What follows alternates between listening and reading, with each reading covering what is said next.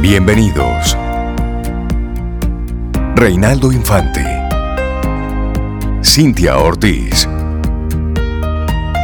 Sobeida Ramírez. En Camino al Sol.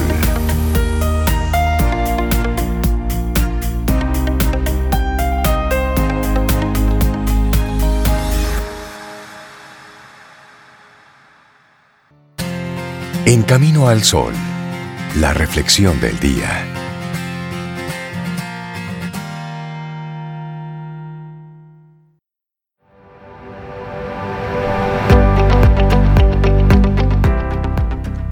El mundo necesita soñadores y el mundo necesita hacedores, pero sobre todo, el mundo necesita soñadores que hagan. Sarah Van Bretnack ¿Y qué tú haces? Aquí soñando, estoy haciendo mi trabajo, ¿no? Y tú aquí haciendo, haciendo a lo loco. No, no, soñadores que hagan. Yo soy un soñador, una soñadora, yo soy un creativo, ¿no? yo, soy, un artista, sí, pero ¿qué está haciendo, amigo? Amiga. Uno de los memes que salió a principios de la pandemia era una persona desesperada en, en la calle buscando a un médico un médico, por favor, un médico. Entonces, habían varias personas en el entorno y le preguntan, ¿qué tú eres? Ah, yo soy community manager. ¿Y tú qué eres? Ah, yo soy youtuber. ¿Y tú qué eres? Ah, yo soy blogger. Pero un médico, necesitamos un médico. Mira. Y eso hay en serio y en broma. Y en serio y en broma. Sí, Pero esas son profesiones que no pueden desaparecer. Usted no puede dedicarse al arte solamente. Eso. Porque esta vacuna no son los blogueros que la están haciendo, ni los influencers. Ni los influencers, ni youtubers, no. Pero parecería a veces, sí.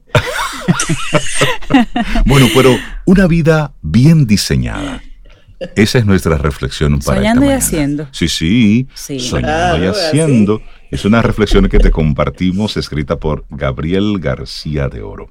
Y dice que los métodos y la forma de sacar partido a la sensibilidad de un creador pueden aplicarse a nuestro crecimiento personal. La clave está en analizar nuestros hábitos para detectar lo que queremos mejorar y dar forma a nuevos proyectos. Así es, y el design thinking o pensamiento de diseño va más allá de que las cosas sean bonitas o feas. Nos habla de las personas y de sus necesidades, de una manera de ver la vida.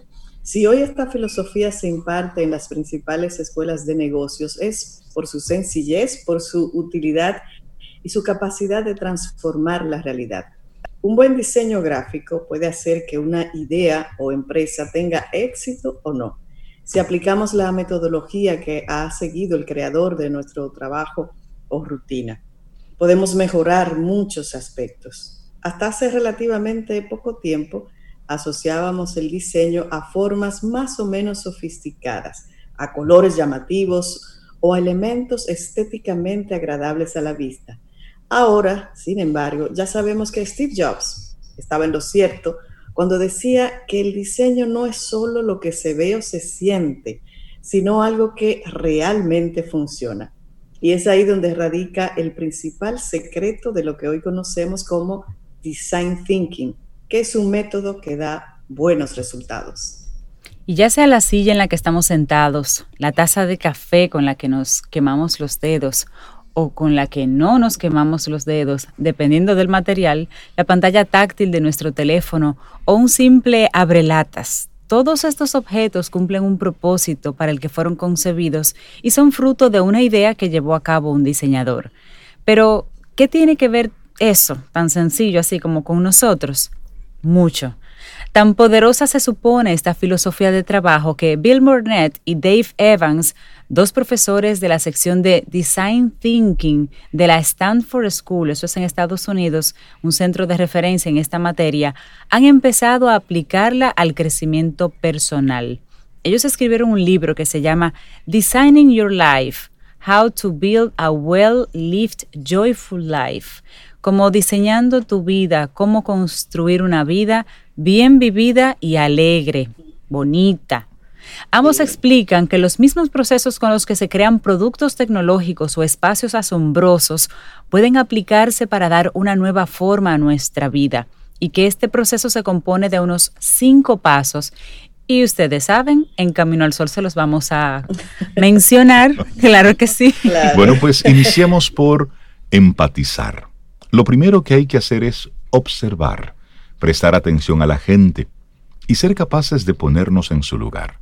Así podremos resolver de forma creativa todo aquello que nos propongamos mejorar.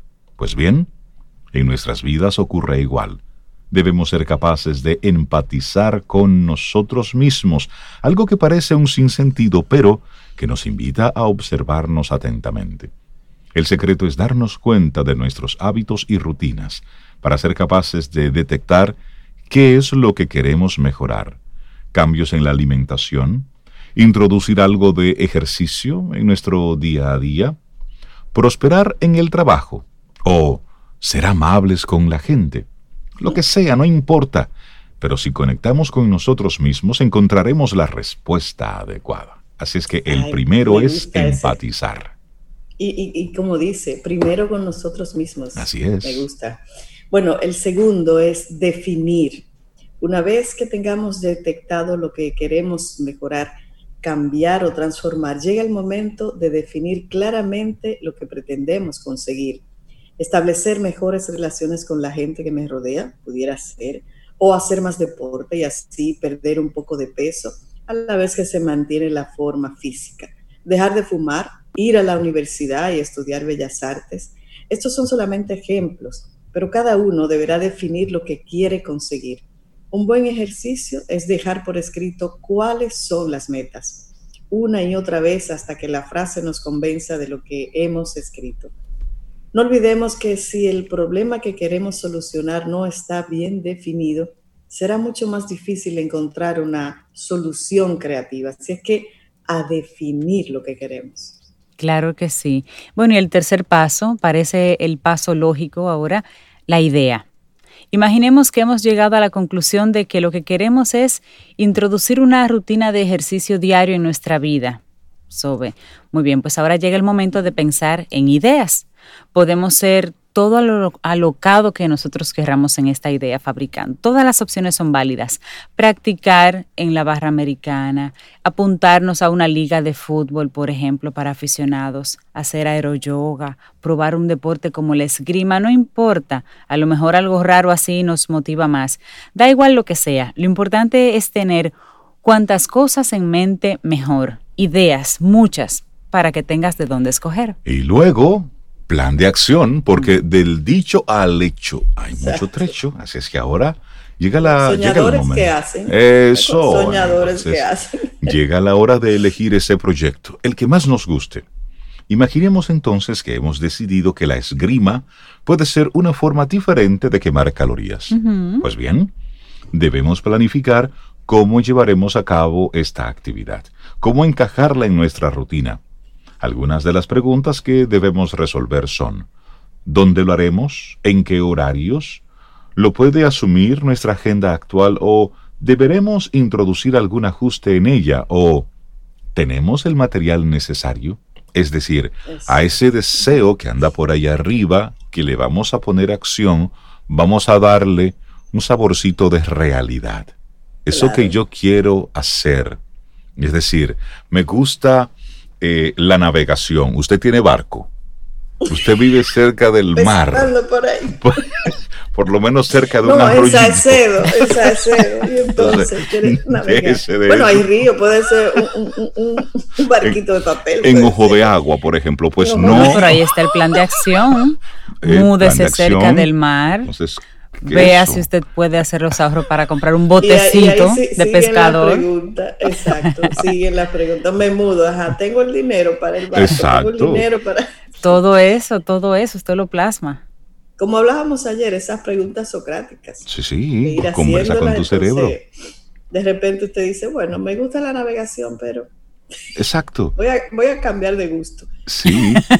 Y eso nos lleva a una sumamente importante, sí, la última, la última fase es la prueba. Claro. Y tal vez sea la más importante, y es la de llevar a la práctica todo lo que hasta ahora está en un papel. Entonces veremos fallos en nuestro plan que necesitarán ajustes, revisiones y retoques para que al final nuestra idea funcione. Lo mejor de todo es que el design thinking no se agota. Una vez que hayamos conseguido diseñar la mejor manera para introducir la esgrima en nuestra vida, por ejemplo, podremos empezar de nuevo y probar otra cosa en cualquier ámbito que nos interese. Y lo mejor es que sí, sí, el design thinking funciona. Funciona. Una vida bien diseñada. Y el esgrima fue un ejemplo. Póngale usted lo que quiera, pero diseñalo, diseñalo y piénselo. busque vías para hacerlo. Y hemos mencionado en varios momentos en esta reflexión la Universidad de Stanford. Ajá. Y en la entrada de esta universidad, en este centro especializado en Design Thinking, el Stanford Did School, hay un pintoresco cartel que da la bienvenida a todo aquel que decida estar en contacto con esta filosofía. Y en este letrero se puede leer, You are here, o lo que es lo mismo, usted está aquí.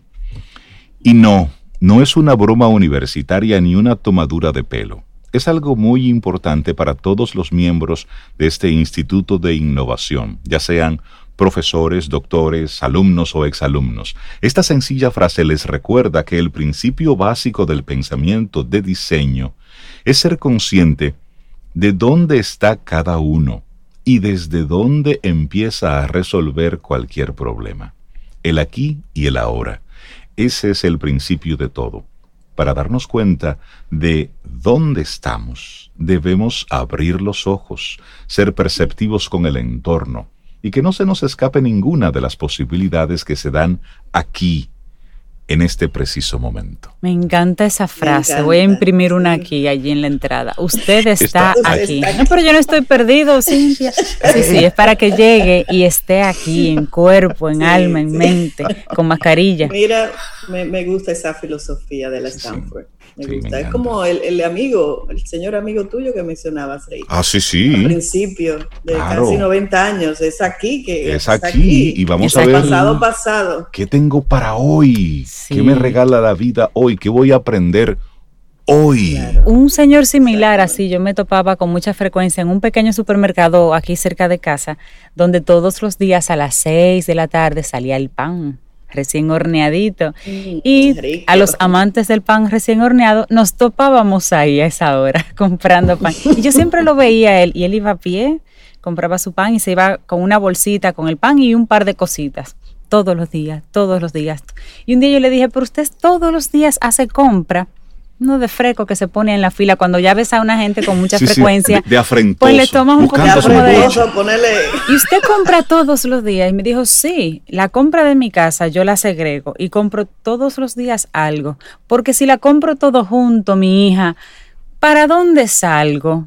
Mira, yo no lo entendía hasta que él me lo explicó así. Oh. Si yo compro todo junto, mañana ¿para dónde salgo? Esto me da un motivo para yo bañarme, cambiarme y salir, porque voy a ver la gente y compro el pan y compro tres cositas. Y mañana compro el pan y compro otras tres cositas. Óyeme, propósito, sentido. y, que se encuentra con gente como Cintia, así, que, afrentosa, que le pregunta. Afrentosa, a veces. A veces lo soy, sí, pero no es que me gusta conocer gente. Uno sabe cuando se acerca también. Pero mira, esa fue una lección. Yo tenemos problemas. esa fue una lección, sobre Rey, porque de verdad tú dices, bueno, es que como no hemos llegado a esa edad, no vemos tal vez la inactividad o la soledad que se puede presentar en ese momento de la vida. Cuando un lunes y un domingo es igual. Exacto donde no tienes que hacer a dónde moverte. Pues esas salidas te dan motivo, te dan sentido. y él se ponía muy bonito. Por supuesto, porque era su, salida. Era su salida. Y ahí saludaba al carnicero, a la muchacha del pan. Es muy fácil uno eh, hasta reírse de eso desde fuera, pero cuando te toca. Cuando toca. esa es una estrategia. Vivir en presente, esa es su estrategia para mantenerse activo. Así es. Y así, bueno, eso es una vida bien diseñada. Correcto. Nosotros tenemos en nuestras manos el poder de diseñar nuestra vida cada día. Seguimos avanzando y esto es Camino al Sol. Vida. Música. Noticia. Entretenimiento. Camino al Sol.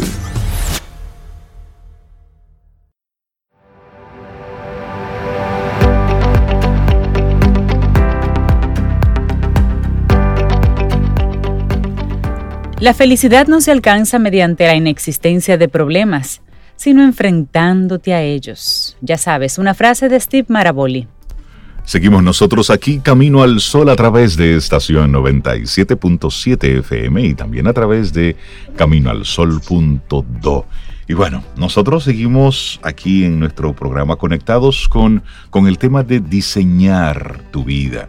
Te recuerdo que la actitud camino al sol que te proponemos para hoy es encuentra tu propósito o tu sueño, o más bien, encontrar tu propósito o tu sueño puede tardar un tiempo. Mientras tanto, y esa sí es la actitud camino al sol, haz el bien.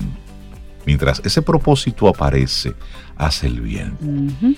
Y nosotros recibimos a una mujer que desde la ciencia nos aporta muchas herramientas precisamente para ese propósito. Hace mucho bien, así es. Y todo el mundo la conoce ya, pero la presentamos formalmente. Dalú Lordey, buenos días y bienvenida siempre a Camino al Sol. Buenos días, Cintia, Reinaldo. Muy bien, porque me encanta, porque siempre las diosidades y las cosas no son casuales, porque ahora vamos a seguir la línea de lo que se había estado trabajando y vamos a hablar un poco de cómo ese diseño, de cómo esa actitud sirve para trabajar la felicidad y para desmontar y reorganizar nuestras ideas en torno a la felicidad. Hoy vamos a hablar precisamente de eso, sobre el mito de la felicidad y cómo vamos a desentrañar eso para realmente empezar a, tener una actitud que nos lleve a ser felices. Eh, ahí me encanta porque resulta que el Día Internacional de la Felicidad es el 20 de marzo. Y el 20 de marzo empezamos con el encierro de la pandemia. Esto no es casual. Es que hay una, una, una, una, una alineación del universo para que nos permita empezar a de verdad dimensionar las cosas que son importantes y a darnos cuenta que somos felices y no lo sabemos. Sí. Entonces, primero que vamos a definir la, la, felicidad. Yo estuve buscando diferentes definiciones. Hay una que habla de un estado de ánimo donde la persona se siente plenamente satisfecha por gozar de lo que desea o disfrutar de algo bueno. Esa está chévere. Pero no siempre tú puedes disfrutar de lo que deseas. Entonces, ¿qué va a pasar? Entonces, viene otra. Es una sensación de bienestar cuando alcanzamos nuestras metas, de deseo y propósito. Pero si yo no tengo el dinero para comprar el barco, y si no me puedo mudar para la capital o para Boca Chica o para donde haya mar, ¿qué va a pasar? Exacto. Entonces, ahí entra eh, ese, ese, esa, esa composición y ese estado de conciencia que me va a llevar a mí a poder desarrollar un estado de felicidad. Y por eso yo voy a usar las dos definiciones que yo creo que más se acercan a eso. Una es la de la Real Academia de la Lengua, que me gustó mucho, me sorprendió, dice, es un estado de grata satisfacción espiritual y física. Y ahí esa gratificación espiritual puede venir desde un cafecito buenísimo hasta cualquier, hasta ver un atardecer, hasta eh, comerme una comida rica o hasta tener el privilegio, señores, de tener un trabajo, porque hay mucha gente que lo ha perdido y que no tiene con qué sostenerse. Y yo creo que ha sido, no ha sido coincidencia porque esta situación de pandemia nos ha permitido, y ojalá así sea, para que esto no sea totalmente eh, en vano, darnos cuenta de que en las pequeñas cosas de la vida es que está la gran eh, el, gran componente de la felicidad. Y de repente yo tengo dos meses sin abrazar a mi mamá y de repente yo tengo tres meses que no veo a mis amigos con los que a los que quiero a los que añoro. De repente yo tengo tres meses, cuatro meses que no puedo ir a trabajar o que no puedo producir para poder mantenerme y mantener a mis seres queridos. Entonces, ahí, si, si realmente nos detenemos a darnos cuenta, eso es lo que hace la felicidad. Y ahí viene entonces, ¿de dónde sale el tema de que somos infelices por varias razones. Primero, porque hay una construcción social de la felicidad que aprendemos de manera natural y que nos bombardean continuamente con ellas y nosotros la asumimos como buena y válida. Y ahí entran un montón de cosas que van desde, desde eh, un estatus, desde una posesión, desde unos, unos, eh, unas exigencias de vida. De repente usted tiene tal edad y se tiene que casar pero de repente usted se casa, pero ya es hora de que tenga los hijos. Pero entonces ya usted tiene el primerito, ¿y cuándo es que viene el segundo? Y entonces ya viene, pues, pues que usted sí, ha alquilado toda la vida, compren una casa. Exacto, una agenda. La sociedad te va imponiendo una serie de requerimientos. Te lleva una velocidad. Que, que, y te lleva a una velocidad que no nos da tiempo para nada. Te dice, espérate un momentico, yo me quiero casar. Yo quiero tener hijos. A mí me interesa tener un apartamento. No, yo prefiero ahorrar ese dinero y irme de viaje todos los años. Y, y, cualquier sitio aparece un apartamento o una casa donde alquilar. Entonces, el, el, tema de, de, de empezar a construir esa actitud de felicidad, ese estado mental que me permite ser feliz, implica una construcción de hacer un alto y de empezar a pensar en lo que mencionaban ustedes del design thinking, o sea, qué es lo que hay, qué yo quiero y cómo lo voy a hacer. Y si no lo puedo hacer, cómo yo puedo disfrutar, cómo yo puedo eh, eh, aprender a querer y amar lo que tengo y, y, eso va a ser una, y eso no, no, nos damos cuenta que eso nos va, lo, nos va a llevar a otro nivel que probablemente inconscientemente o sin darnos cuenta o de manera innata nos va a ir llevando hacia donde sí queremos, porque ahí entra todo el proceso neurobiológico de la felicidad. ¿La felicidad qué es? Si la definimos por neurociencia, la felicidad es un cambio bioquímico en el cerebro que produce unas ciertas reacciones. Pero ¿qué pasa? Que la felicidad no es solamente emocional, la felicidad tiene un alto componente racional. ¿Por qué? Porque es cómo yo proceso lo que me sucede y cómo entonces yo reacciono a eso. Y esa reacción es la que va a producir el cambio bioquímico que me va a hacer sentirme triste, deprimido, amargado y aburrido, o me va a hacer sentirse satisfecho, conforme y alegre y feliz. Entonces, cuando eso se va dando de manera continua, mi cerebro se va acostumbrando, va adquiriendo una memoria natural que va a hacer un cambio que va a ser continuo en el tiempo y que me va a ayudar a mantener ese estado de felicidad, que no necesariamente implica que yo todo el tiempo voy a estar saltando en un pie y bailando de la alegría. Y voy a poner un ejemplo sencillo. Si yo soy ingeniero, por ejemplo, y yo pierdo mi trabajo, y ahora resulta que yo tengo que trabajar de cajero en un supermercado, yo no voy a dejar de ser ingeniero. Exactamente lo mismo pasa con la felicidad. De repente yo tengo una pérdida, de repente hoy no me siento con ánimo, de repente estoy cansada y no quiero hacer nada. Y eso no significa que yo haya dejado mi estado de felicidad, significa que eso está compuesto por todas las situaciones que se van dando a lo largo de la vida y que yo tengo ese, esa capacidad o tengo que desarrollar esa capacidad de poder aceptarla, asumirla y seguir adelante. A mí me encanta una frase que decía Sócrates, ¿no? Para eso ver a esos grandes filósofos, decía, el secreto de la felicidad no se encuentra en la búsqueda de más, sino en el desarrollo de la capacidad para disfrutar con menos. Y eso es precisamente lo que hemos tenido que aprender a la mala en estos últimos meses. Entonces, hagamos que esta situación valga el esfuerzo.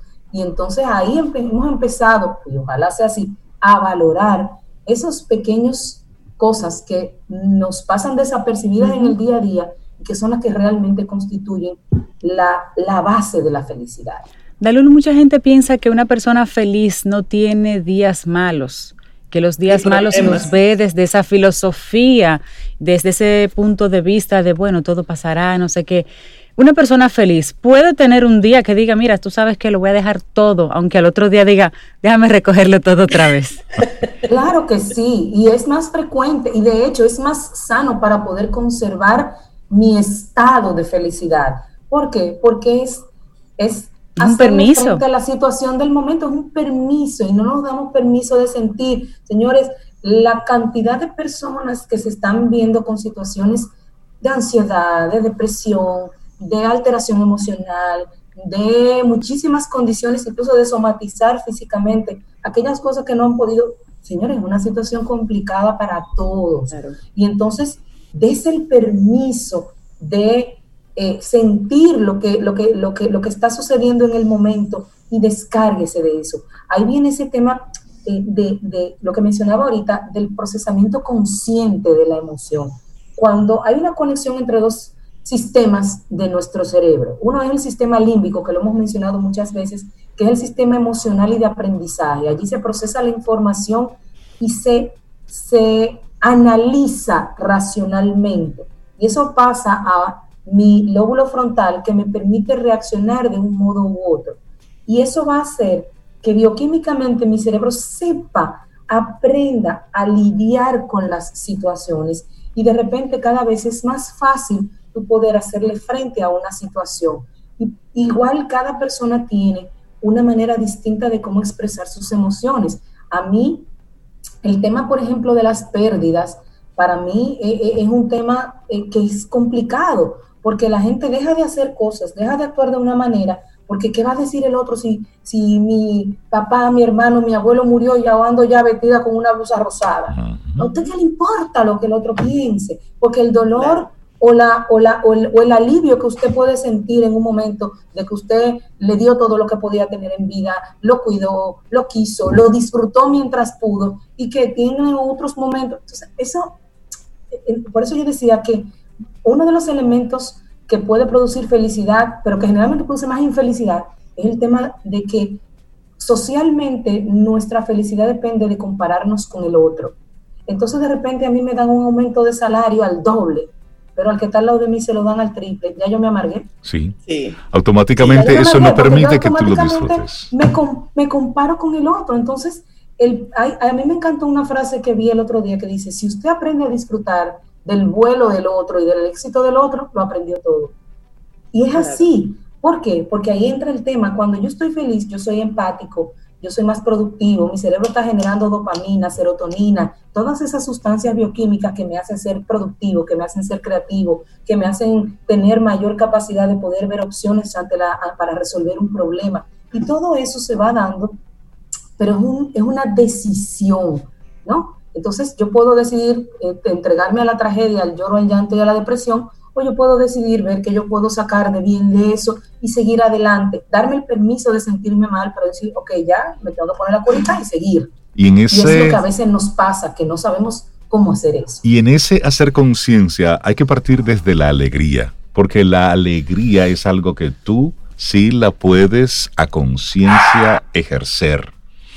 Hay un doctor que nosotros, que yo menciono con mucha frecuencia aquí, que es el, el doctor Brea, ortopeda pero él es un, él, es un mago. Es un filósofo. Él es un filósofo, un mago de la vida. Y cuando él está viendo, eh, está viendo una, una placa, él va diciendo, póngate, ponte contento, ¿eh? que lo que estoy viendo aquí no es tan malo como parece. Es decir, hay una lesión, sí, hay un algo, pero pudo haber sido peor. Entonces, en ese pudo haber sido peor, hay una alegría a conciencia y la alegría tú puedes forzarla si se quiere. Es decir, hoy estoy sumido en la mayor tristeza, pero comienza con una mueca de sonrisa. Y luego eso se va volviendo poco a poco en una carcajada.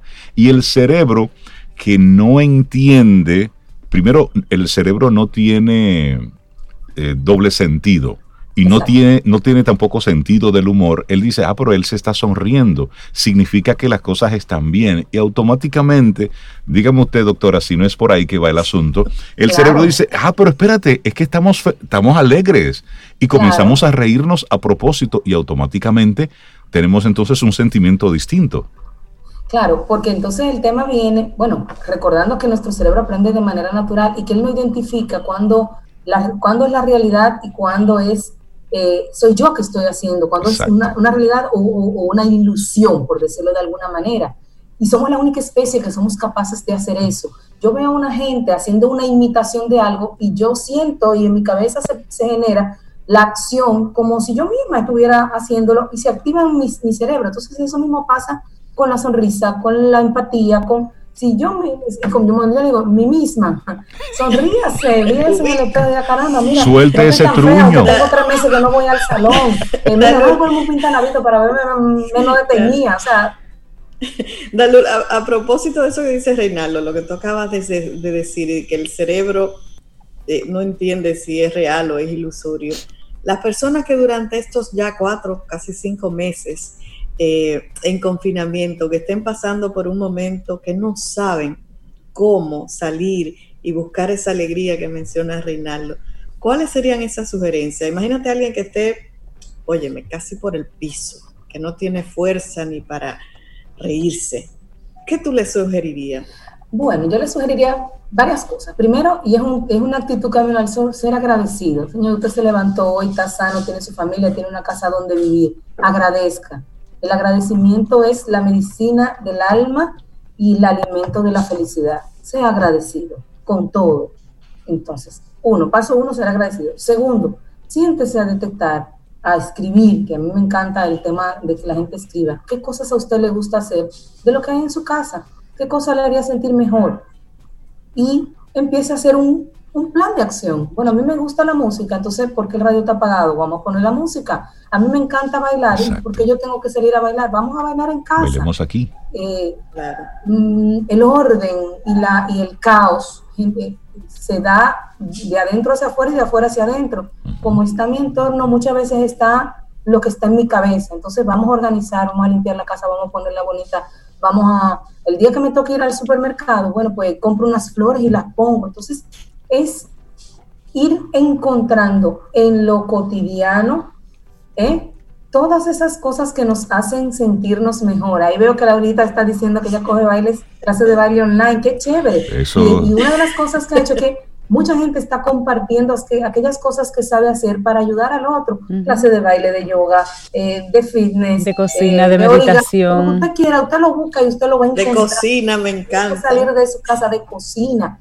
Entonces, no se siente esperar que la felicidad le caiga del cielo o a que tenga que salir para ser feliz. O que, un día te vas o, que un día te vas a levantar y vas a decir, "Oh, estoy feliz." Estoy feliz. llegó. No. Eso se construye, ¿verdad? Eso se construye, eso se construye, claro que se construye. Y entonces ese proceso de construcción va a tomar tiempo porque tampoco es que lo voy a hacer de la noche a la mañana. Claro. Pero se va a ir haciendo de una manera natural que de repente cada día va a salir más natural esa actitud de felicidad y siempre concentrarnos en las cosas buenas que nos pasan, ¿no? Y en ser realistas con nosotros y hacer adecuar nuestras expectativas a lo que yo realmente quiero. Hay gente que tiene que ser lo primero en todo, pero mira, a lo mejor yo no quiero coger tanta lucha y si yo soy el tercero, estoy feliz. Ya. Soy el tercero, soy el tercero feliz. Yo sí, a mí me sí, hay que, hay, que aflojar un, niño con un cartel de un segundo lugar llorando y uno con uno de un tercer lugar saltando de la felicidad. Exactamente. Porque es la actitud con la que asumo las cosas y esa actitud, como mencionaba ahorita, cambia la bioquímica, me, me dispara una bomba de dopamina que hace que mi sistema se revuelva completamente y se cree un círculo virtuoso de acción, porque eso va a producir que mi accionar sea diferente y ese accionar va a ir generando más neurotransmisores y se va a ir haciendo un estado continuo. Dalul, la, la, felicidad es una decisión, como ya venimos hablando, y también es un tema de construcción personal. Pero cuando estamos en casa y ya casi cinco meses, como decía Sobe, confinados y somos cinco miembros en la familia, hay uno que de repente solito se construye su mundo feliz pero hay cuatro que, ¿pero qué le pasa a este? ¿Feliz de qué está que quieren boicotear ese ¿Cómo tú primero te cuidas un poquito de que no te boicoteen? ¿Y cómo tú haces esa invitación a que el resto de la familia vea un poquito el mundo que tú estás viendo? Que no te hundan ellos en la depresión, sino que tú los ayudes a ver otra cosa a ellos. Claro, ahí entra, ahí entra un tema que también en nuestra cultura es casi tabú y es el tema de la comunicación de las emociones en el interno de la familia. De repente papá no se puede ver vulnerable, mamá no puede dejarse, no puede dejarse caer. No, ¿quién ha dicho? O sea, eh, precisamente lo que nos hace mm, humanos es hacer contacto con nuestra humanidad, pero entonces nos ponemos una coraza, una, una armadura y de repente no podemos eh, eh, fallar, no podemos ser débiles, no podemos porque eso está, eh, no es lo que se espera de y, Y has dicho algo... yo creo que el, principal elemento para lograr que esa sinergia y esa empatía familiar comience a florecer. Y ahí has dicho algo muy importante, Dalul. Venimos con, un, con una carga cultural donde yo nunca vi a mi papá llorando. ¿eh? Es decir, yo nunca vi a mi papá a la cabeza de la familia vulnerable. Entonces, eso yo lo tengo en mi sistema pero igual a la, a la mujer. Es decir, yo nunca vi a mi mamá llorando, sintiéndose vulnerable ante un momento. que hoy no voy a cocinar porque no tengo deseo. Exactamente. es decir, son una serie de cargas culturales que tenemos, que lidiar con eso no es fácil, pero óiganme bien, tranquilos, porque el primer año del confinamiento es el más difícil. Los demás vienen diferentes. Dalul y muchísimas gracias por esta invitación a la alegría, hacia la felicidad. Que tengas un fin de semana espectacular. Muchas gracias, Dalul. Un abrazo. Vida. Música. Noticia. Entretenimiento. Camino al sol.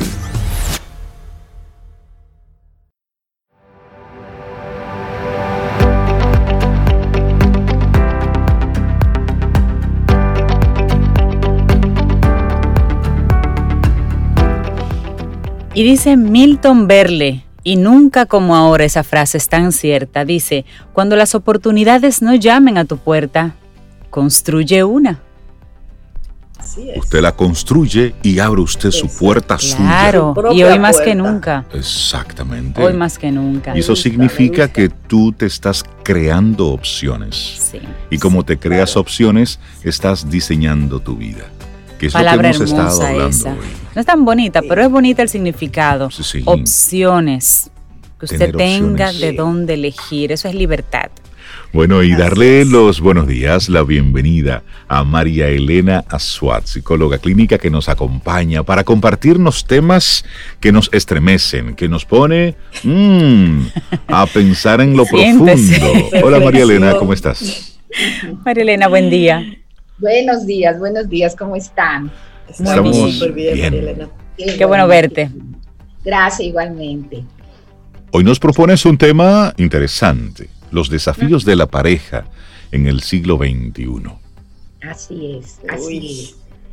Y quiero empezar diciéndoles a ustedes que las parejas que se unen en el siglo XXI o que se unieron a finales del siglo XX, lo hacen bajo una realidad histórica, cultural, en un país, y con una familia. ¿Sí? Y entonces las parejas actuales que viven hoy y que se conformaron, vuelvo y repito, en este siglo o a finales del siglo pasado, tienen grandes desafíos. Sí. No estoy diciendo nada nuevo, ¿verdad?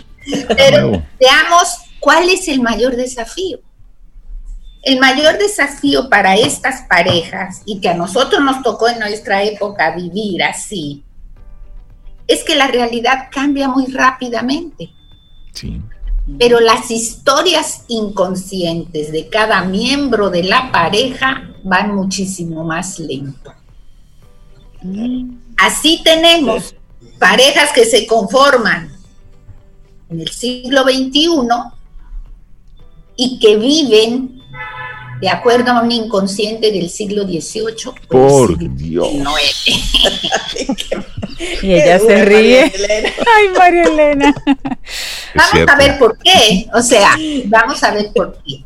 Fíjense. Vamos a pensar en algún ejemplo. Yo les decía antes de que apareciéramos en el programa que voy a pedir ejemplos, porque los ejemplos míos son más viejitos. El gran desafío es cuando el mandato de la cultura, de la sociedad, de la familia, se contradice con otros mandatos. Imaginen dos, una pareja, una pareja más o menos de la misma edad, que nacieron ambos en República Dominicana, bajo más o menos la misma historia, contexto y cultura. Pero el papá de él vino de España, y la mamá de, él, eh, de ella es de un campo. El inconsciente, las historias que tiene grabadas la mamá de ella y el papá de ella son totalmente diferentes. Totalmente. Claro, claro. ¿Sí? Y uno llega a la pareja habiendo creído que superó eso, porque ahora somos modernos, estamos en la cosa, la cosa es así, pero con un inconsciente del siglo pasado. Un inconsciente de la familia de mamá que nació en el campo y un inconsciente de la familia del papá que vino de España. Y por ejemplo, eh, en la época mía, eh, las mujeres, y ahora yo les voy a pedir que me actualicen, ¿verdad? Aunque trabajo con parejas jóvenes, pero prefiero que lo hagan ustedes. En aquella época había que salir de la casa casada, bien casada, de blanco, virgen, todo alrededor de la historia. Sin embargo, la concepción que en el contexto que yo me desarrollaba existía era que los hombres eran como niños. Entonces, los hombres no te protegen. Entonces, yo me caso porque es el mandato, con todas las de la ley, con un hombre que no me va a proteger y ahí entro inmediatamente en contradicción. Totalmente. Porque tengo una creencia de que los hombres no protegen, pero a pesar de eso, como es el mandato de mi familia, me caso bien. E inmediatamente entro en un proceso de contradicción que se va a reflejar en la pareja. Imaginemos ahora parejas más jóvenes que han estudiado, que viajan por el mundo, que ahora están confinadas, todo lo que queramos. ¿Cómo es la realidad en este momento? Bueno, en este momento, si una mujer sale embarazada, bravo, qué bueno, un nieto, por ejemplo, sin estar casado, la pareja se une, no se casan, viven juntas, ¿sí? Y la creencia de que nosotros las mujeres por fin estamos equilibrándonos con los hombres. Por fin estamos a la par. ¿Sí? Pero yo, mujer, tengo atrás todo un inconsciente de que la mujer debe cuidar, que el marido, aunque conscientemente diga lo contrario, tengo ese equipaje atrás. Y el hombre dice, no, yo coopero en la casa porque yo, y tiene el equipaje atrás de que los hombres sirven para trabajar y para proveer, porque esa fue la historia de su familia. Totalmente. Entonces, entro a la pareja y no son dos la pareja, la pareja son 14, 15 personas todos los ancestros, ¿sí? Pensando en atrás. Entonces, el, hay un desafío muy grande porque las parejas que se unen hoy tienen el mandato inconsciente de los siglos pasados. Y ese es el gran desafío que ahora vamos a desmenuzar.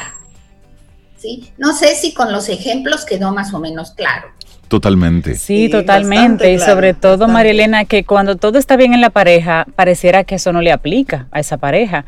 Pero al primer pleito sale esa programación. Lo que pasa es que yo te ayudo a ti, pero tú tienes la responsabilidad en la calle. Yo te ayudo, pero es a ti que te toca. Ajá. Claro. Comienzan a salir esas mochilas. Exacto. Porque acuérdense que tenemos memorias grabadas en el inconsciente y que ahora la neurociencia nos está indicando que hay memorias grabadas a nivel celular. Cuando yo reacciono frente a mi pareja, no reacciono por lo real que ocurre, sino por lo que se me dispara a nivel de memoria. Va un ejemplo. Supongan ustedes una relación de pareja, donde él es un tipo buena onda, digámoslo así, que a veces pierde los estribos, pero no es violento, discute a veces, ¿sí? Y una mujer que vive esa situación como un marido del cual ella no va a permitir que le levante la voz, porque la que levanta la voz en la casa es ella, porque cómo es posible, etcétera, Porque ni mi papá me hablaba así. Porque son de las cosas que... sí, sí, sí. Salen, claro. Pero además se dispara, se dispara sola, es decir, el marido dice, pero bueno, esto es el colmo, ah, ya vienes tú a decirme. ¿Por qué se dispara? Si nosotros investigamos la historia familiar de ella, ocurre que la madre y la abuela fueron violentadas por sus parejas y no se pudieron defender. Exacto.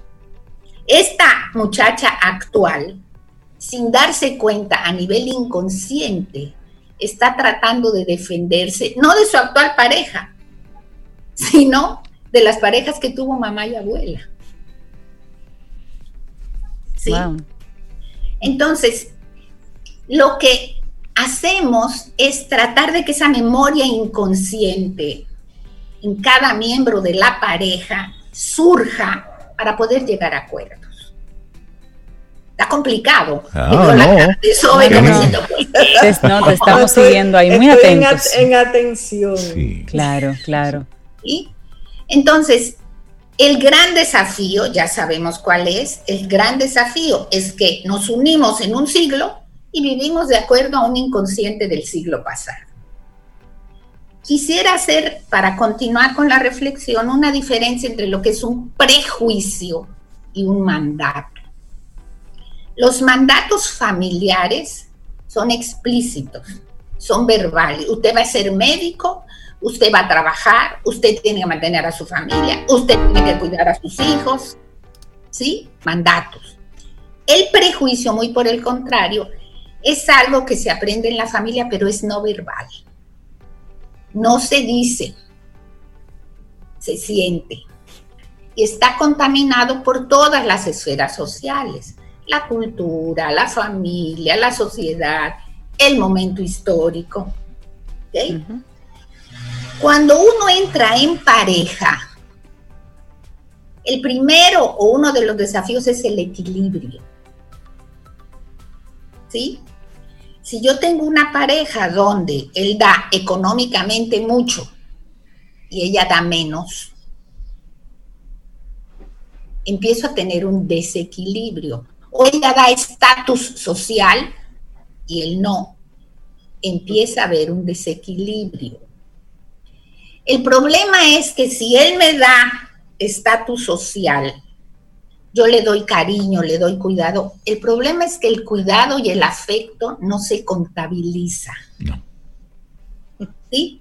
Entonces digo, yo pongo mil pesos y con tu afecto que me das 300. Exacto. ¿Cuánto me das tú? ¿Sí? Como si fuera una transacción. Wow. Como si fuera una transacción. Entonces tenemos ahí un desequilibrio en la pareja. Y, el problema es que el que siempre da, se cansa.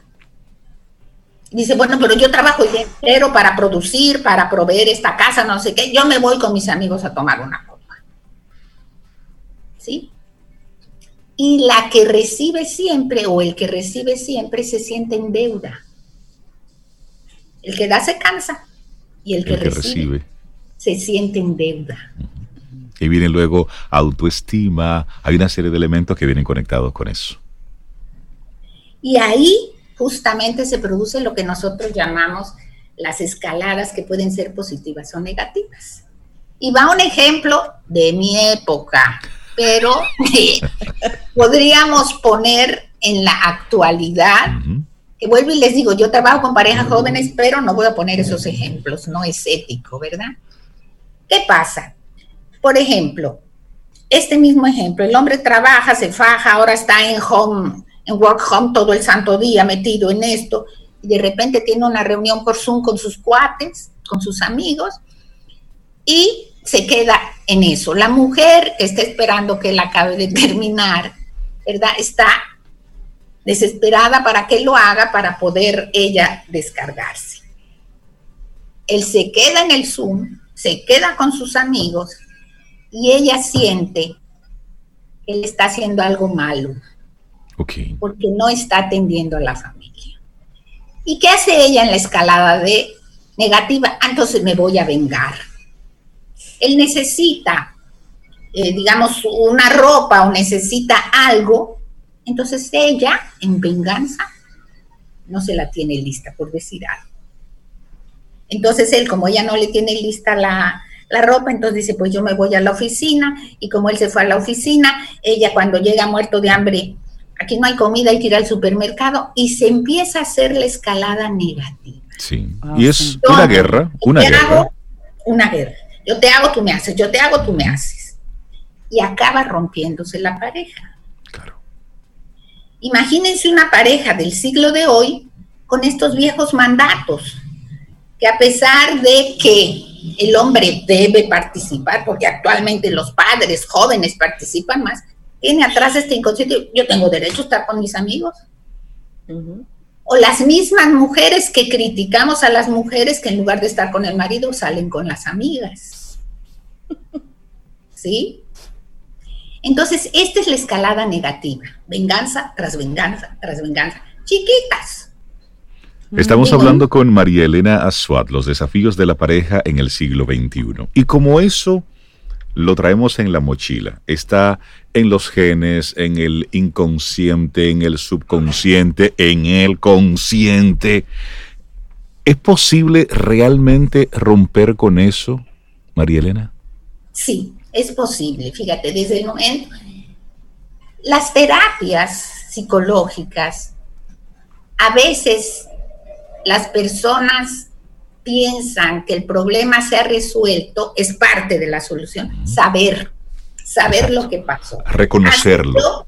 reconocer. Yo sí trato mal a mi esposo a la primera porque a mi mamá y a mi abuela las trataba muy mal. Lo sé.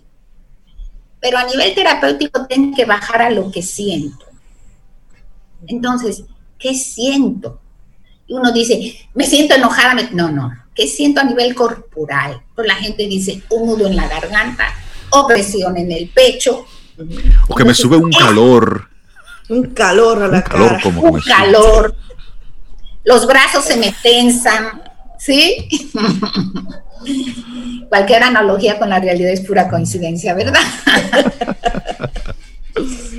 Entonces, hay una respuesta a nivel de sensación corporal. Y a partir de esa sensación corporal, podemos empezar a descubrir qué es lo que pasa. Por ejemplo, tengo un nudo en la garganta y no le puedo decir a él, ok, ¿de dónde viene ese nudo a la garganta? Entonces empezamos a explorar y puede ser que el nudo a la garganta venga de una dificultad que de niña ella tuvo de decirle a su papá una cosa por la que ella estaba muy molesta. Entonces no le dijo al papá, no le dijo a la mamá, no le dice a los compañeros de trabajo, no le dice a nadie, hasta que explota y bota chispas. Se queda con eso ahí. O la interna. Wow. Lo importante es por qué se queda con eso ahí. Exacto. ¿Qué emoción le trae poder hablar de lo que siente? Y entonces se trabaja eso.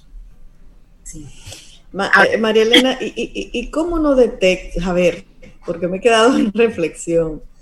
¿Cómo uno se da cuenta de que necesita ir hacia atrás a buscar ese nudo que yo lo siento físicamente, pero no tengo idea que viene tal vez de silencios de mis ancestros? ¿Cómo detecta uno eso? Fíjense, hay situaciones donde uno en la vida repite y repite la misma estrategia para resolver algo.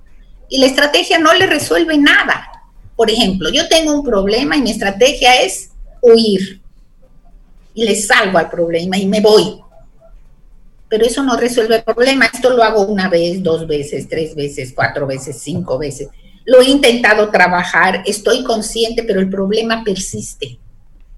Y si el problema persiste a pesar de los esfuerzos individuales, es indicativo de que hay que ir para atrás. María Elena Azuad, este tema apenas estamos viendo la puntita del iceberg. Yo estoy seguro que más de una pareja está escuchando y uno al otro se están dando codazos. ¿Tú ves? Oye, míralo ahí. Oye lo que ella está diciendo. te lo dije. Si en este caso hay alguna pareja que le gustaría tener una conversación más profunda contigo y si quisiera comunicar contigo, ¿cómo puede hacerlo? Eh, al WhatsApp 809 868 0886. Quedan muchos desafíos y los podemos aprovechar el próximo programa. Por supuesto que sí. Esto tendremos una parte 2, porque son muchas cosas que que realmente ocupan con este tipo de temas. Un consejo final así de María Elena, así como que guarden los calderos, no se los tiren, respiren y vean de qué mochila tienen ustedes atrás que los, los lleva a una situación de dificultad en casa, ¿verdad? Wow. Sí, el consejo sería, esto lo siento frente a mi pareja que es mi espejo, respiro, saber eso no me lo está produciendo la pareja, sino mi propia historia. Quizás con eso pueda manejar un poquito la cosa. Mi pareja, mi espejo, importante. Exacto. María Elena Azuad, muchísimas gracias por compartirnos este tema tan interesante. Y tenemos ya la cita para una parte 2 de los desafíos de las parejas en este siglo XXI. Que tengas un viernes precioso. Vida. Música. Noticia. Entretenimiento. Camino al Sol.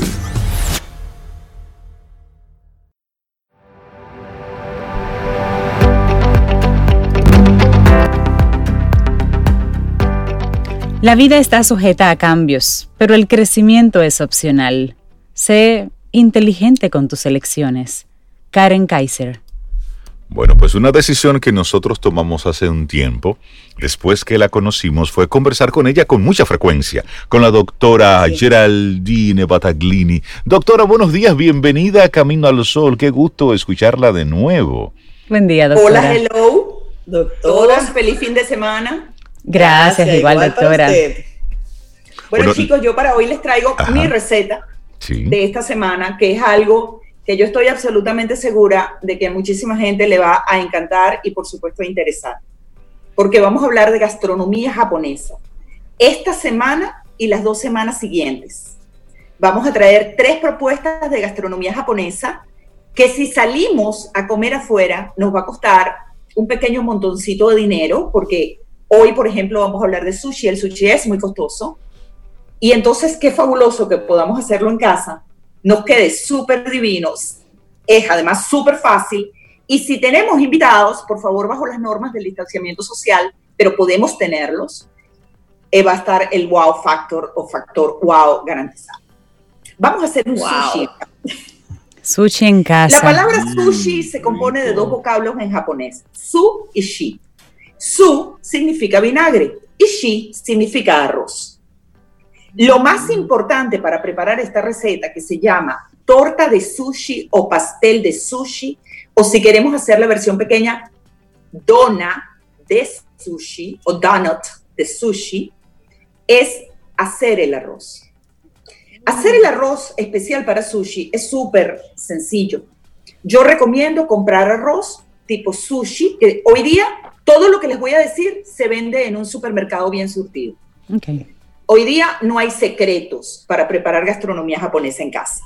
Comprar arroz tipo sushi, comprar vinagre de arroz, un poco de azúcar morena. El azúcar blanca sirve también, pero no es lo más ideal. Azúcar morena es mejor.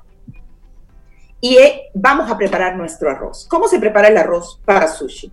Dos tazas de arroz, y de dos a cuatro tazas de agua. Depende del gusto de cada quien. A mí me gusta el arroz para sushi en su versión original, que es un poquito pegajoso. Se coloca a cocinar como estamos acostumbrados a cocinar el arroz, pero solo le vamos a colocar un poquito de sal en olla tapada y a fuego lento. Antes de esto es muy importante lavarlo muchas veces. Quiero repetirlo para que estemos claros. Muchas veces para que el arroz de sushi quede pegajoso, no debe tener almidón. Y el proceso de lavado de arroz es para eliminar el almidón, que además es una materia que no nos aporta calorías sanas, nos engorda más bien, no nos da nada. Entonces que cuando el agua salga bien clarita es cuando vamos a colocarlo en una olla antiadherente. La manera tradicional para cocinar el arroz japonés es colocarlo en olla tapada a fuego lento y una vez que esté listo, se saca de la olla, se coloca en un recipiente y a esa, este recipiente en frío que le vamos a colocar el vinagre para arroz que hemos previamente calentado con el azúcar moreno. Mm. Esto se revuelve, se remueve con un tenedor. Ojalá pudiéramos conseguir un tenedor de bambú. Y se deja esparcido en una bandeja tapado con un paño húmedo hasta que llegue a la temperatura alrededor de 37 grados centígrados, que dicen los maestros de sushi que es la temperatura del cuerpo humano. Porque el sushi, el arroz específicamente para sushi, se considera un alimento de los dioses. Nutre el cuerpo y nutre el alma. Tal vez por eso sea hoy día una de las gastronomías más difundidas en el planeta Tierra. Nosotros los enamorados del sushi, cuando comemos sushi, nos sentimos felices. ¿Qué vamos a hacer para armar esta torta de sushi? Ya tenemos nuestro arroz listo. Por el otro lado, habremos tenido, si lo quiere hacer en una versión súper, hiper, recontra, mega sencilla, atún en lata, zanahoria rallada, un poquito de mayonesa y queso crema. A revolver todo con un poquito de salsa de soya. Y usted va a agarrar una tortera, simplemente un molde para torta que usted tenga en su casa. A mí me parece súper bella la que tiene el agujero en el centro por cuanto cuando vayamos a desmoldar nuestra preparación va a quedar con esa forma. Lo mismo si usted desea hacer la versión mínima, que es la dona, los moldes para hacer donas. Este molde lo va a engrasar con el aceite de ajonjolí y va a disponer una primera capa de arroz bien presionadito hacia abajo, bien compacto. una segunda capa de esta mezcla del atún con la mayonesa y con el queso crema, o si quieres ser más purista, trocitos de atún fresco o de salmón fresco, cuadraditos, que usted habrá previamente aderezado con salsa de soya y ajonjolí, y pone su capa de pescado. Ella va hablando y yo voy comiendo. yo, también Después estoy saboreando. Otra capa de arroz, bien presionadito hacia abajo, otra capa de arroz. Después coloca una capa, por ejemplo, de aguacate picadito también en cuadritos pequeños, aderezado otra vez con salsa de soya y ajonjolí y termina con una capa de arroz. Lo lleva a la nevera por dos horas. Lo desmolda cuando vayan a llegar sus invitados o cuando usted lo vaya a disfrutar viendo una película, diría mi marido, y le esparce por arriba ajonjolí negro granitos de ajonjolí negro, que también todo lo que les estoy proponiendo, absolutamente todo, se vende en un supermercado bien surtido. Lo que pasa es que no estamos acostumbrados a comprarlo, entonces no lo buscamos, no lo miramos. ¿Qué salsas vamos a tener para nuestra torta o nuestra dona de sushi? Hay dos importantísimas. Por supuesto, la salsa de soya, que usted puede hacerla un tantito más especial si le raya o guaya eh, jengibre un poquito de sal, ajá, y un poquitín de azúcar morena. Y usted tiene una salsa de soya un tantito más especial. Y la famosa salsa que se llama mayo shiracha. ¿Han oído hablar del shiracha? El shiracha es el picante que está más en boga en el mundo entero, viene del sudeste asiático, proviene de una raíz, y nos hemos dado cuenta que él, vende ya, él viene ya comercialmente listo, en, es como una pasta. Cuando lo mezclamos con mayonesa, sale la famosa salsa rosada que vemos en los restaurantes high class de comida japonesa. Y es así de sencillo, una taza de mayonesa y dos cucharadas de sriracha. Y ya usted tiene dos salsas para su torta de sushi y es totalmente feliz. ¿Qué les pareció mi receta para esta semana? me encantó. me encantó esto. Y la haremos, enviamos fotos y luego le contamos qué tal. No, yo, yo vi la, la, cara de atención de Cintia. Eso me si da a pensar, doctora, que fácil hace hoy. Es que a Elizabeth le encanta el sushi. Yo amo el sushi, además que es súper saludable y súper bajo en calorías. Me encanta.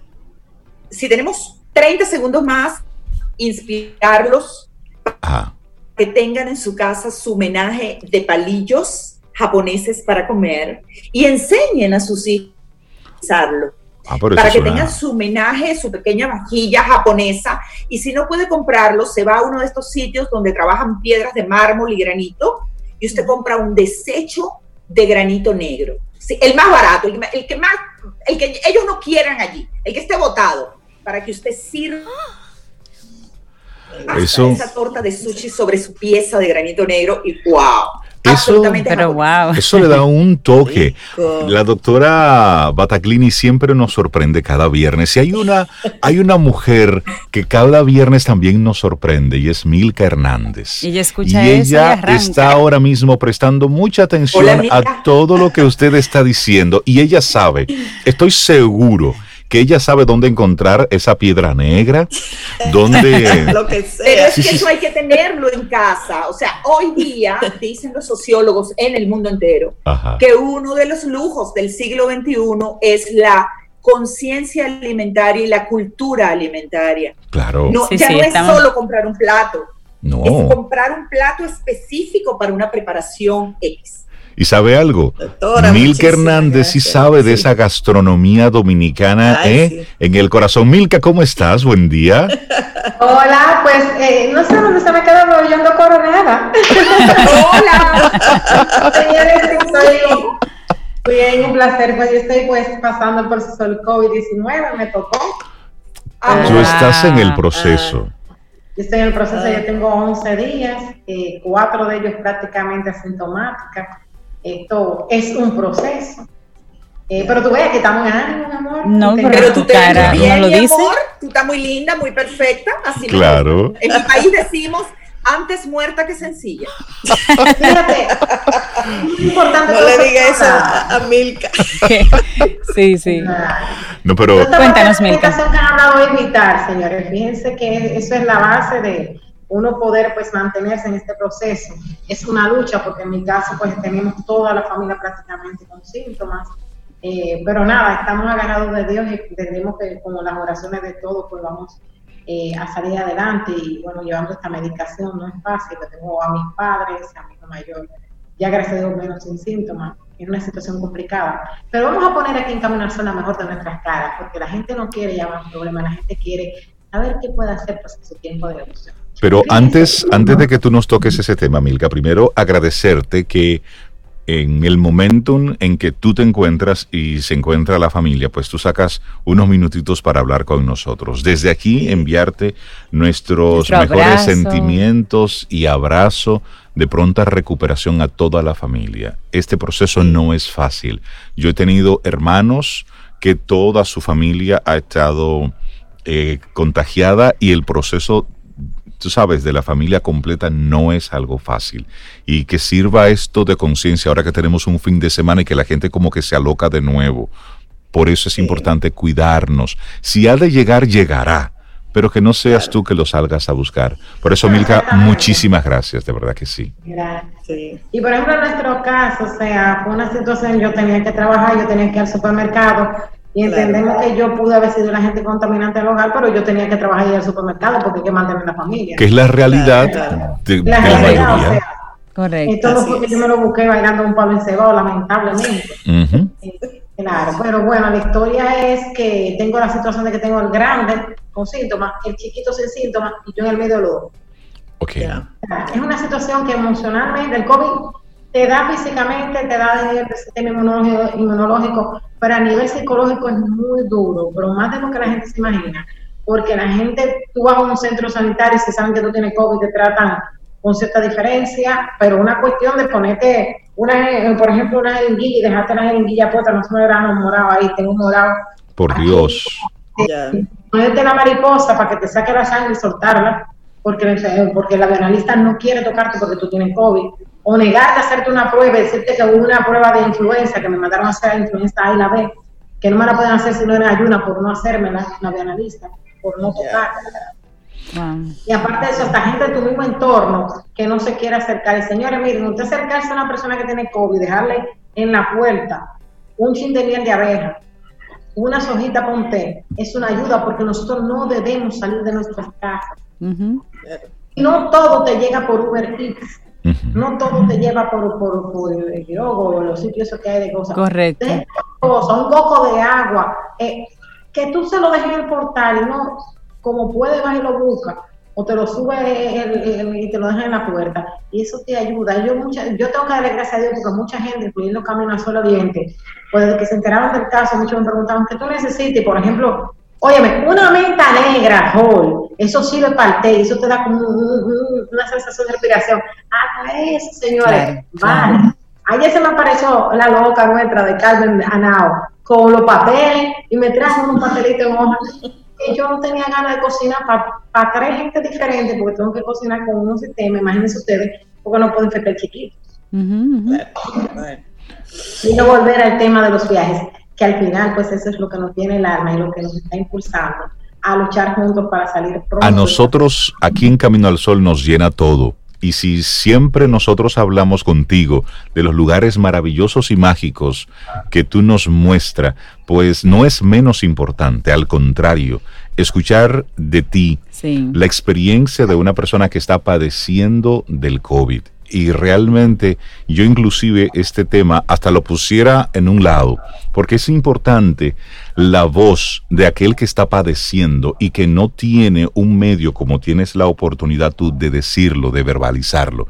Y eso que estás planteando es una realidad. Por eso el doctor José Joaquín Puello decía, lo bueno sería poner cámaras en las UCIs para que la gente vea lo que está sucediendo para crear un poco de conciencia y luego escucharte a ti diciendo lo que padece una persona, el tratamiento que recibe en los diferentes, en el sistema médico, público o privado, no importa, pero también del otro. Es decir, que una persona tenga COVID, óyeme, es cuestión, es una lotería. Es una lotería. Es decir, pasa cualquiera. El que te pueda dar o no es cuestión de un segundo, de un minuto. Entonces hay una realidad. Aunque, uno haga todo el protocolo para cuidarse, por supuesto. puede tocarle, punto. Sí, pero lo más duro de todo esto es cuando tú eres el agente contaminador en tu familia. O sea, aparte de la carga de que yo soy una persona asmática, bariátrica, con todo mi problema de salud que tengo el COVID, yo tengo que llevar el peso dentro de que yo fui quien lo traje a mi casa. Tengo la tranquilidad de que vuelvo y repito que no fue bailando un palo. Claro, exactamente. Nunca. Pero señores, ahora mismo yo tengo un mensaje de mi papá que amaneció con fiebre. O sea, y no es fácil.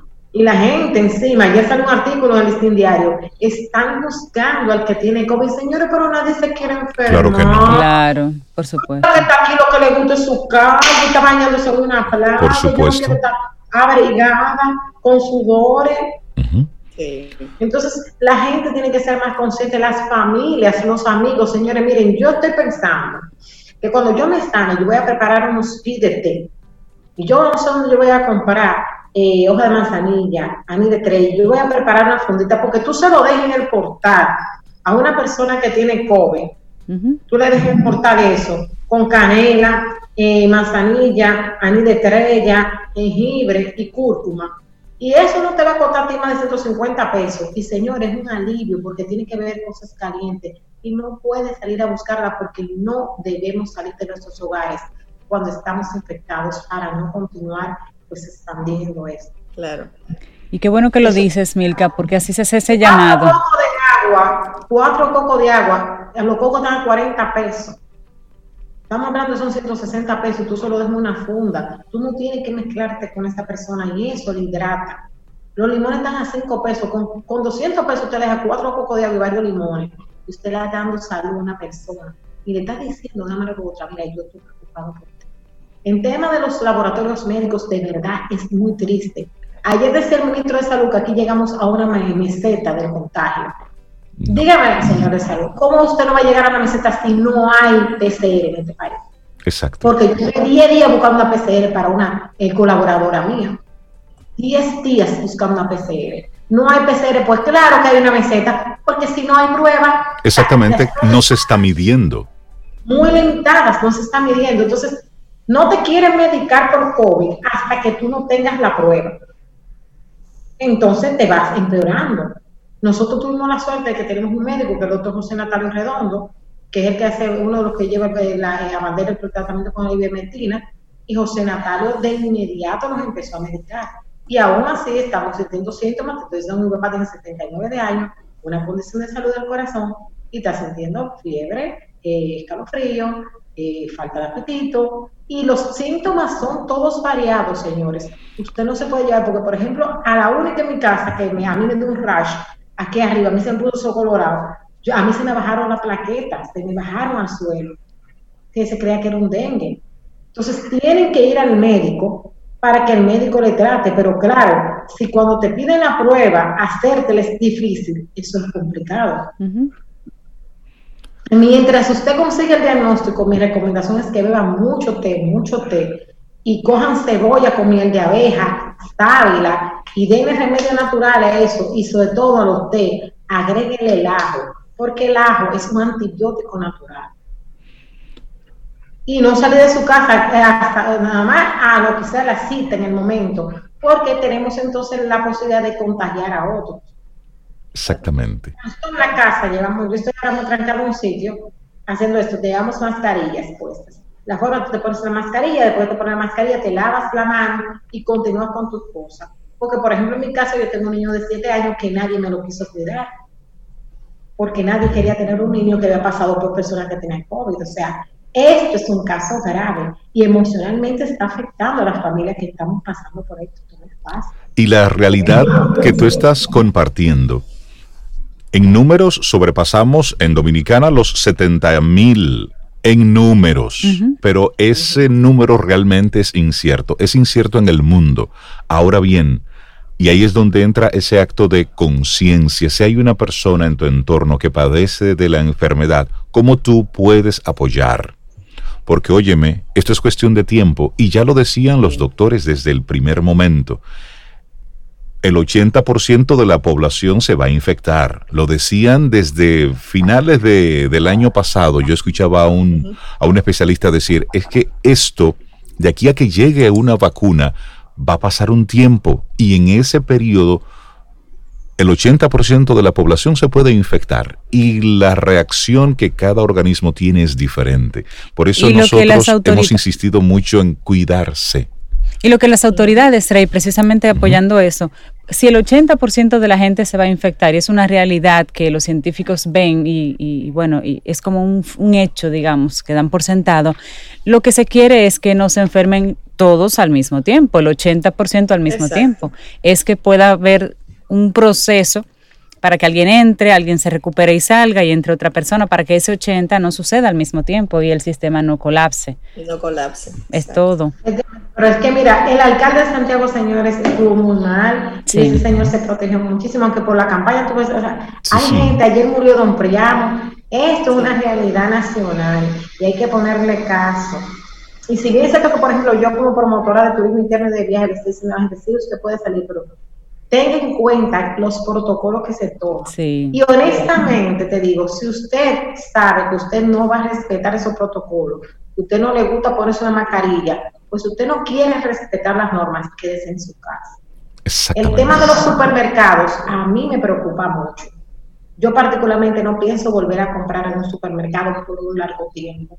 ¿Por qué? Porque la gente toca, suelta, toca Es un asunto de, conciencia y por eso, Milka, en estos minutos en los que conversamos contigo, que siempre es con chispa, con energía, con vida para conocer, hoy creo que esta participación que has tenido de crear conciencia de una persona que está padeciendo del COVID-19 junto con toda la familia y las diferentes realidades, creo que es más que una radiografía de la realidad. Nosotros desearte a ti y a tu familia una pronta recuperación Además está decirte que estamos aquí y con esa buena vibra que tú siempre tienes. Claro que con sí, esa, con esa contagiosa sonrisa. que tú siempre nos brindas, pues mantener ese ánimo arriba, las defensas arriba, eso es lo que sugieren los médicos. Y la doctora Bataglini, que está con nosotros en un momento, eh, en una ocasión hablamos sobre cómo mantener las defensas arriba.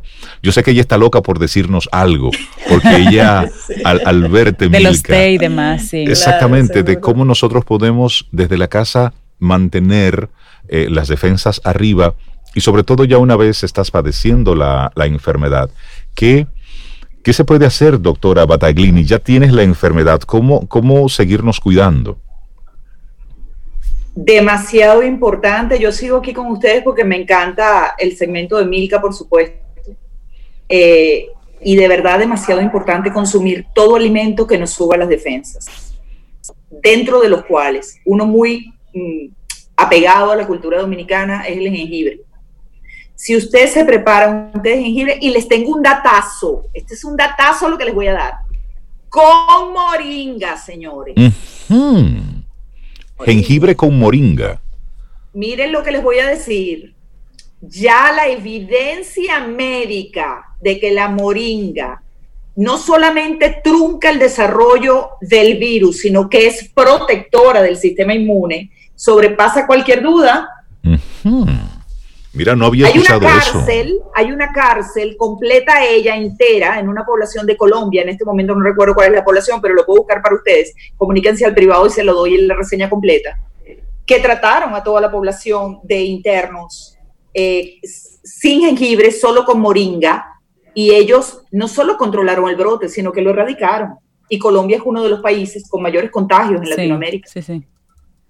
Entonces, yo con mis pacientes tengo además la experiencia in-house, in the house, como dicen los gringos eh, afroamericanos, de la moringa con el jengibre y los tengo a todos controlados. A todos. Este es un datazo que les tengo. Y ustedes saben que aquí hay árboles de moringa en esta esquina y en la otra también. sí. En esta esquina y en la otra también, porque es que es una realidad. Lo que pasa es que no utilizamos la fitoterapia que tenemos a mano, tal vez porque la consideramos menos efectiva que la terapia farmacológica formal comprada en farmacia. Otra cosa que quiero decir mm, para Milka específicamente, amiga, te apoyo con lo de los laboratorios. en República Dominicana. me solidarizo contigo en primera persona. Soy, fui usuaria y mi experiencia fue triste. Yo soy médico. Yo creo que los que somos médicos y estamos en el sistema de salud abrazamos un apostolado. Ya nosotros no importamos. El único que importa es el paciente. Y si está necesitado, más aún. Claro. Otro dato que les tengo. Aumentar el sistema inmune rapidito. Es una cosa que no hacemos, pero que ya es tendencia en el mundo entero a propósito de este tema del coronavirus. Y son ah, los granos germinados. ¿Han oído hablar de eso? No. Si sí. Yo uso, por ejemplo, la soya germinada. Sí, pero hacerlos en casa y hacerlos con lentejas, Milka.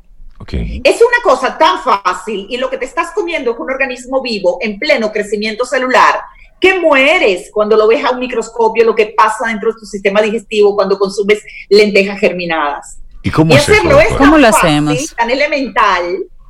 Usted agarra sus lentejas, las lava muy bien, muy bien, y las pone a remojar 24 horas bajo agua, en un recipiente, por favor, de vidrio. Eso es muy importante. A las 24 horas les cambia el agua y las vuelve y las cubre con agua otras 24 horas más. Las vuelve y las lava. ¿Y qué va a hacer?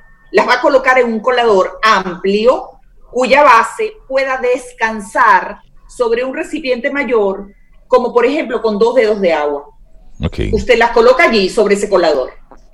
Y usted va viendo que van pasando como dos días más, para un total de cuatro días, y ya empieza la vaina a salir de la semillita de, de lenteja. Ya empieza ese cabito, esa culebrita. Es importante mantenerlas, lavándolas, lavarlas mucho. Al siguiente día usted va a ver esta culebrita más grande y al otro día esta culebrita más grande, para un total de cinco días.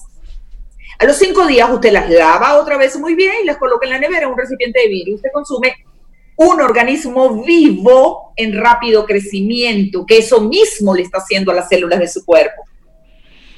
Usted puede hacer, por ejemplo, sándwich con esto, quedan súper buenos, un revuelto de arroz, las, semillas germinadas no se cocinan, no deben someterse a calor. O sea que usted hace el arroz por un lado y después las revuelve con estas lentejas germinadas o ensaladas. Y eso queda súper bueno. Eh, para la gente, para ti, Milka, que estás pasando este virus, te garantizo que mi casuística de pacientes ha visto eh, un porcentaje enorme de bienestar, mi amor. Y hay otra cosa que me has dejado hoy, Milka. Yo, por favor, pido disculpas por el espacio que me estoy tomando. Yo sé que el espacio en radio es, wow, demasiado valioso. Pero, ¿sabes qué? Voy a preparar los test hoy y voy a empezar a dejar los test en la puerta. Gracias, Milka, por inspirarme. Gracias. Wow. Doctora Bataglini, muchísimas gracias por, por sus palabras. Milka, agradecerte a ti que con toda la honestidad que te caracteriza, te desnudas aquí ante nosotros para contarnos tu realidad. Y de verdad que eso significa, significa mucho para nosotros. Desearte salud, desear que tu familia sobrepase todo esto. Esto es una, eh, vamos a ver, es, un, es, un, es una prueba de salud, pero también personal y emocional. Y Milka, no te sientas culpable de haber llevado el virus a tu casa. No, no cargues con eso. El virus está. Es así. Eso está en el ambiente. Es así. Tú estabas de proveedora llevando las cosas. En el caso de mi hermano, por ejemplo, sucedió igual. Él era el que salía. Tenía que ir al supermercado, tenía que hacer, y él tomaba todo el protocolo y le ocurrió a su familia. Entonces, eso está en el ambiente. No cargues con esa culpa que no te toca. No, no, no, no, no. Al contrario, tú de manera responsable estás llevando esto. Así que te mandamos un gran abrazo, Milka. Y que te recuperes pronto, pronto, pronto. Extensivo de todos los caminos al sol oyentes para ti también, que te quiere muchísimo. Contigo hoy. Contigo siempre. Camino al sol. Camino al sol.